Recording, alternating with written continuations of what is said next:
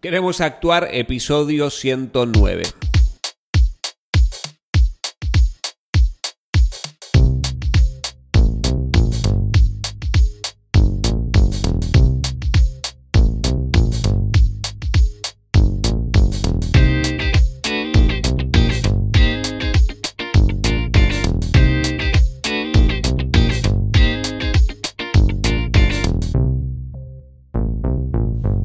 Muy buenas, ¿qué tal? Te doy la bienvenida. Queremos actuar este podcast para actores y para actrices, donde desentrañamos todo lo que tiene que ver con el mundo de la actuación, marketing de actores, gestión actoral y varias cosas más que pueden llegar a ser de tu interés. Mi nombre es Mariano Rojo y en el programa de hoy vamos a ver qué cosas tenés que tener en cuenta antes de grabar un cortometraje. Pero antes, como, como siempre, eh, recordá entrar a queremosactuar.com y me puedes contactar. Y tenía una noticia que darles, que es que eh, con Tengo Rodaje y Misil Producciones nos asociamos y vamos a empezar a crear y producir reels actorales. Y con esta mm, con, la compra de este, este producto adquirís lo que es Tengo Rodaje Pro con acceso a la bolsa de trabajo de Tengo Rodaje más el curso de autocasting. Así que puedes acceder en tengorodaje.com y barra reel. Tengorodaje.com barra reel o lo tenés directamente en la home. Tenés ahí el menú para poder acceder y comprar el producto y ya tenés acceso a Tengo Rodaje Pro incluido por un año. Bien, eh, vamos con la temática del día. Primero que nada, quería comentarles que eh, este último mes estuve con mudanza, entonces por eso tuve que ausentarme, más otros trabajos que tenía que, que, hacer. Em, y tuve, tuve muy poco tiempo para, eh, para ponerme con mis proyectos y para avanzar con lo que es el podcast, entonces tuve que eliminar algo de, mi tiempo porque lo suelo grabar los sábados a este, a este podcast. Y em, eh, tenía muy poco tiempo y estaba con las cosas de mudanza, pero ahora ya tengo todo organizadito, van a ver que quizás hay algún cambio en lo que es el audio del programa porque todavía no tengo instalado lo que son los... los em, anuladores de eco, no sé cómo se me fue el nombre, las espumas, las espumas de sonido, absorbentes de sonido todavía no están instaladas.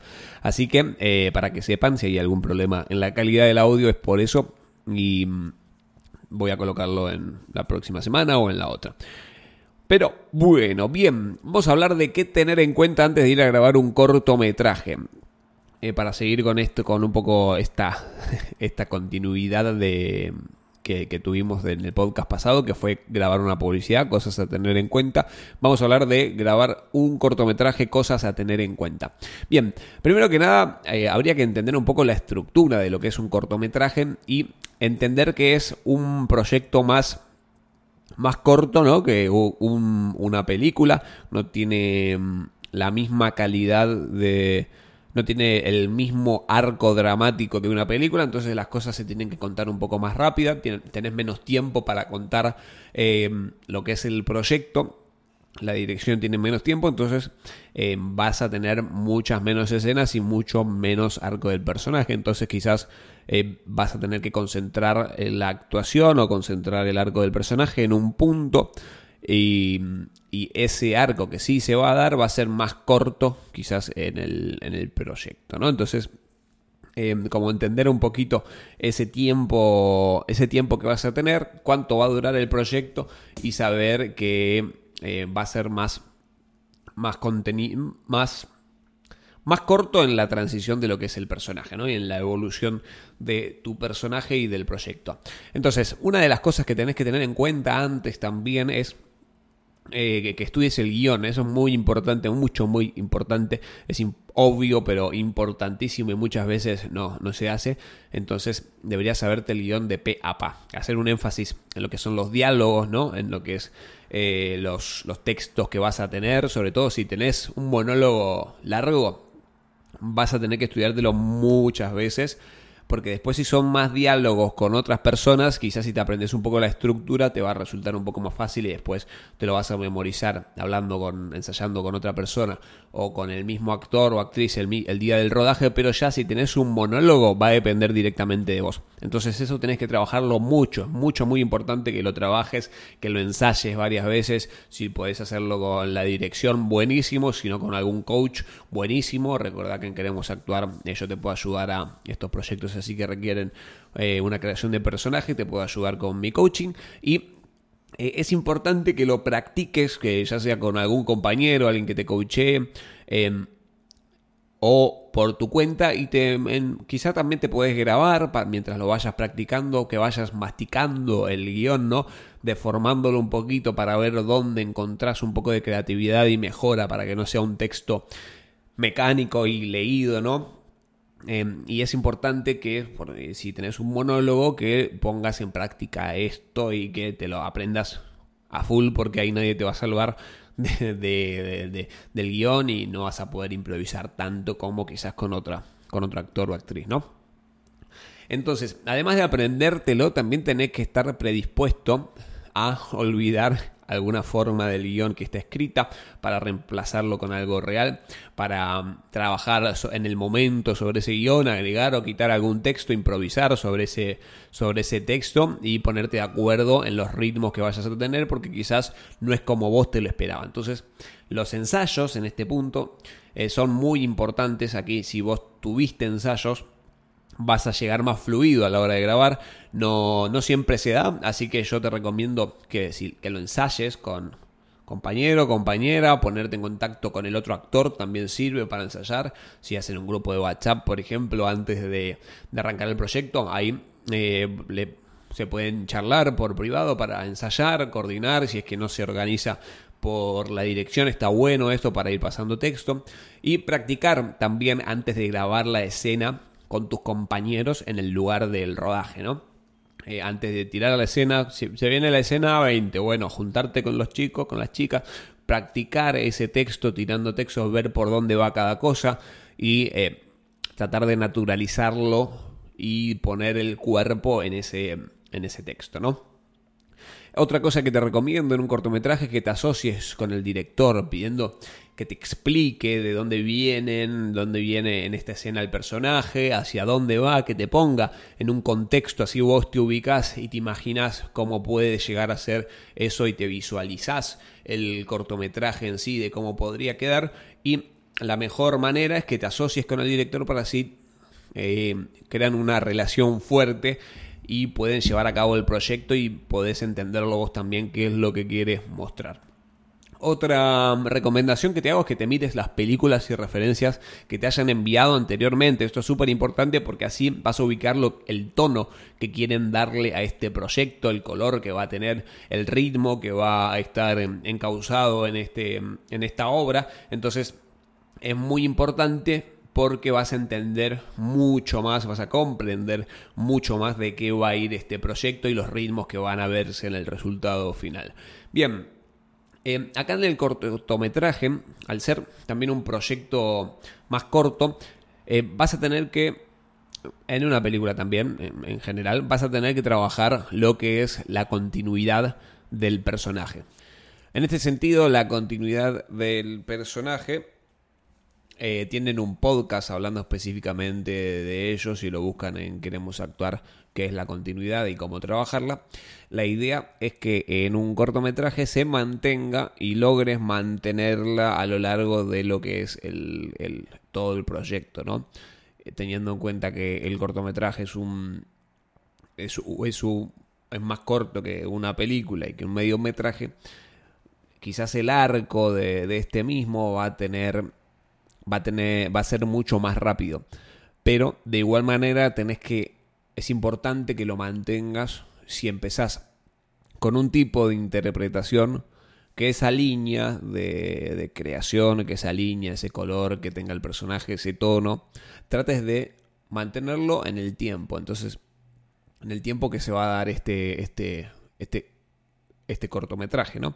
Y estas jornadas de trabajo. ¿Por qué? Porque muchas veces pasa que quizás empezás a trabajar el personaje de una manera y luego quizá no te convence y después a mitad de proyecto lo cambias. Entonces ahí va a haber algo que no va a concordar con lo que es la, la interpretación. Por eso está bueno ensayar este personaje y decidir con un paso firme qué es lo que vas a querer trabajar de este personaje.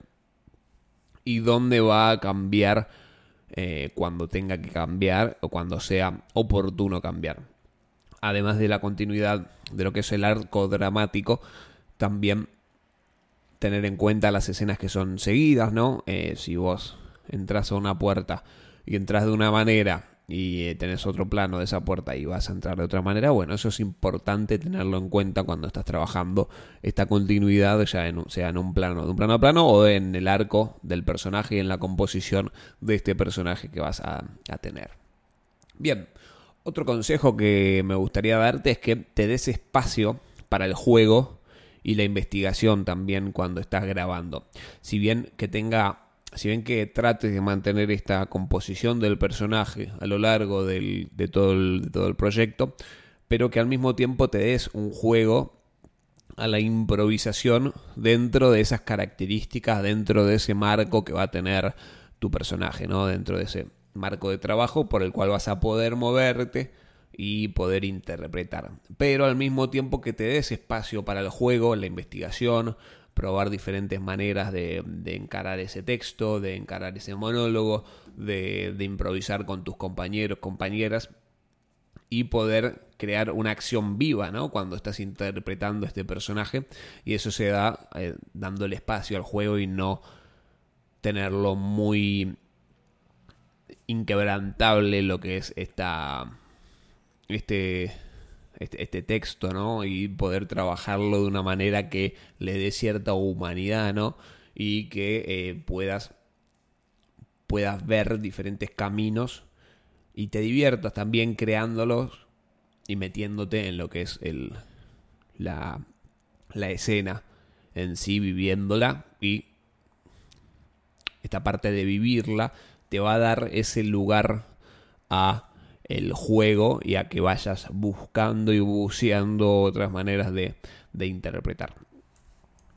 Para dar algún ejemplo, se me ocurre que quizás, no sé, estás interpretando un, un abogado, por ejemplo, ¿no? Pero que este abogado quizás en esta en esta composición que vos ya trabajaste, por ejemplo, tiene una afición que la afición por eh, cierto, cierto juego, ¿no? Cierto juego de cartas, por ejemplo.